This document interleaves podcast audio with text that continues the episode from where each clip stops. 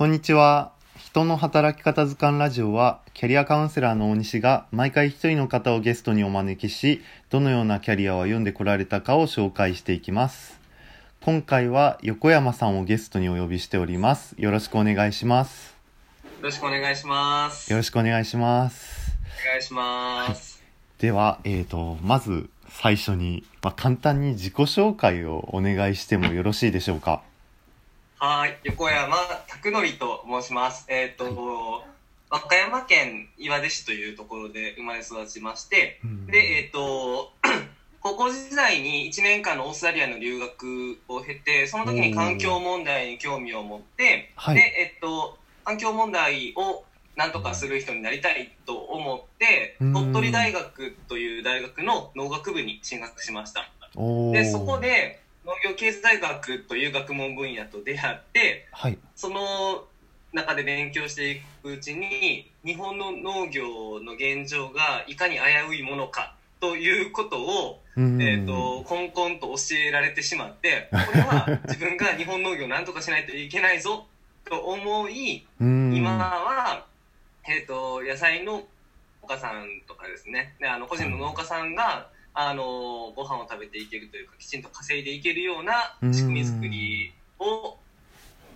お手伝いするようなお仕事をさせてもらってます。よろしくお願いします。よろしくお願いします。ありがとうございます。えっと、食と脳の、あの、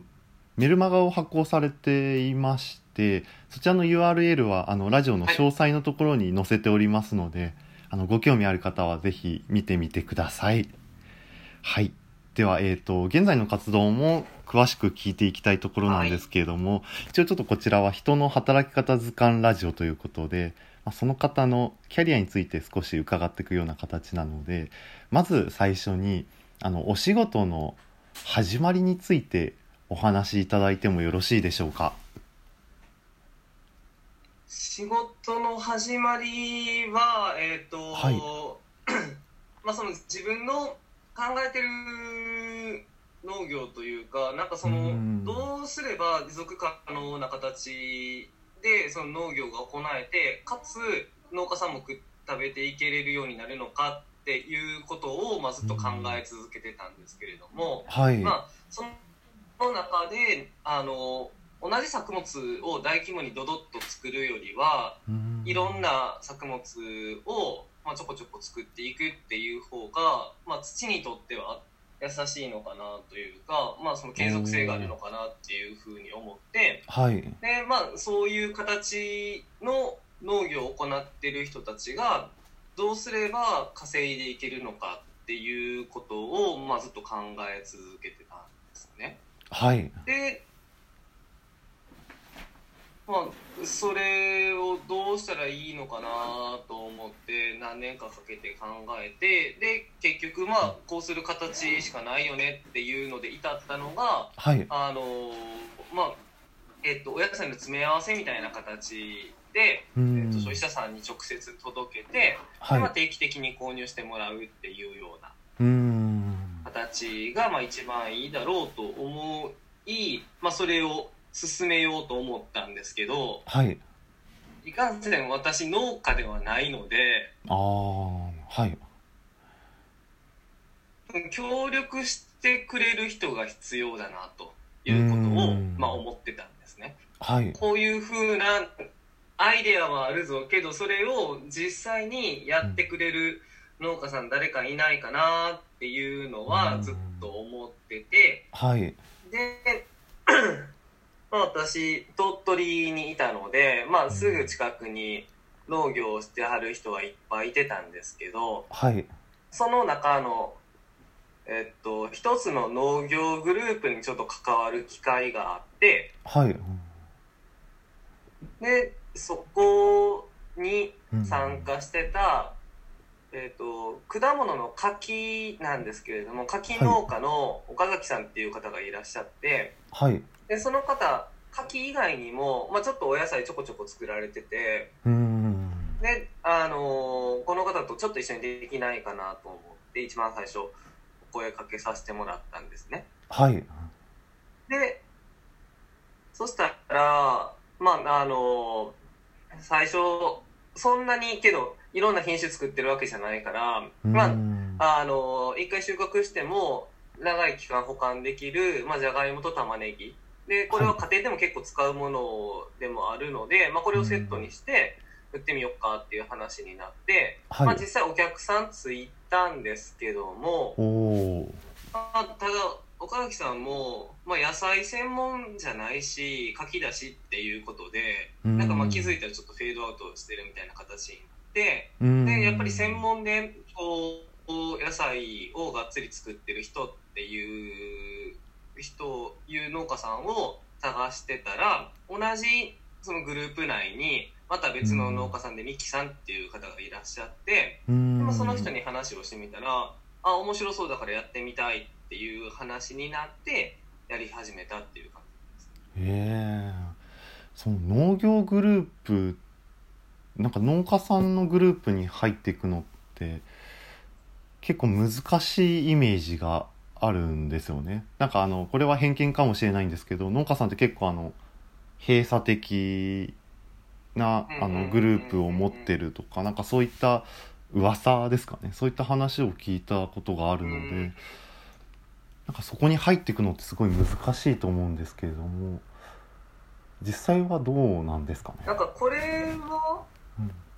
結構たまたまラッキーやったかなっていうとこもあるんですけど、まあ、そこのグループが結構若手農家さんが多かったっていうのがまあいてよかったと。はい、あとはあの地域おこし協力隊っていうのが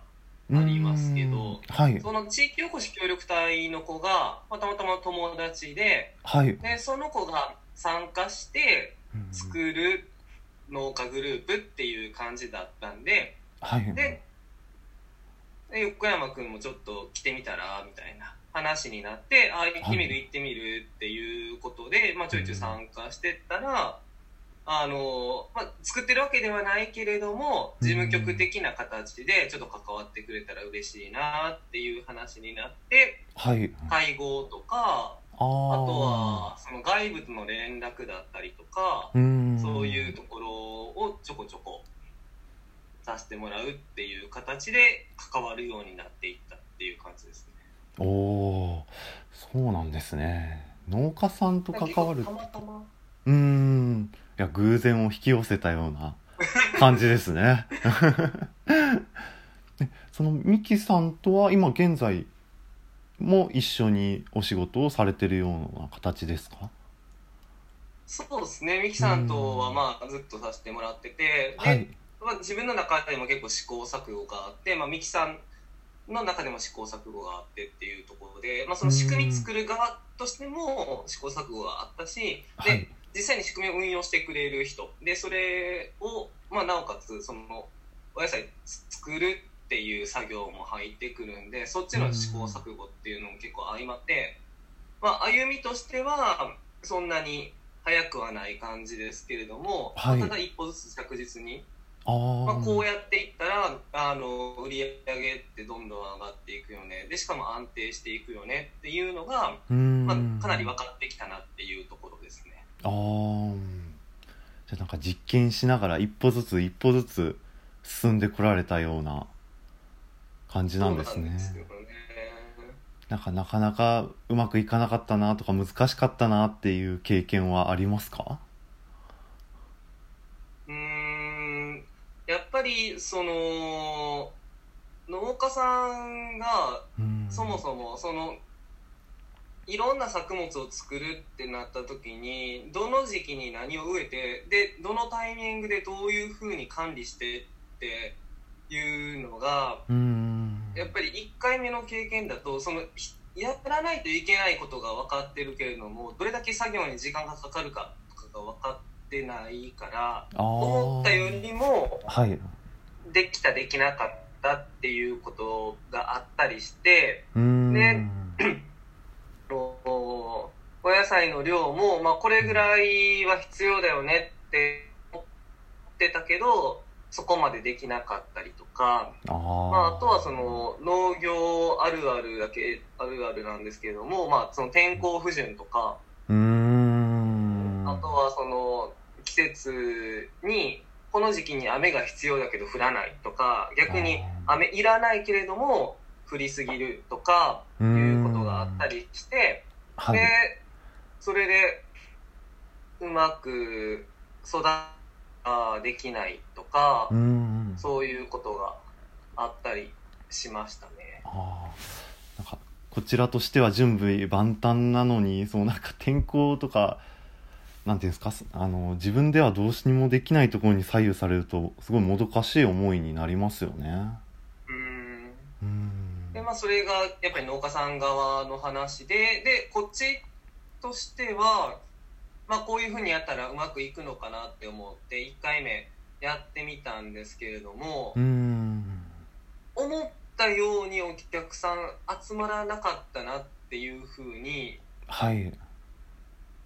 思ってたんですけどうんそういう客というか、まあ、そのマーケティングの専門家に聞いてみたらうん数字としては悪くないあということをなんですね。聞いてだから自分で勝手にこれは全然できてないいけてないって思ってた仕組みがはい。実はすごく一発目からいい仕組みを作り上げてたっていう分かってすごくホッとしたっていう経験がええ その話もなんかすごい聞いてみたいところなんですけれども、すいません、第1回目のお時間の終了が近づいてきましたので、ちょっと一旦こちらでストップとさせていただきます。では横山さんどうもありがとうございました。はいありがとうございました。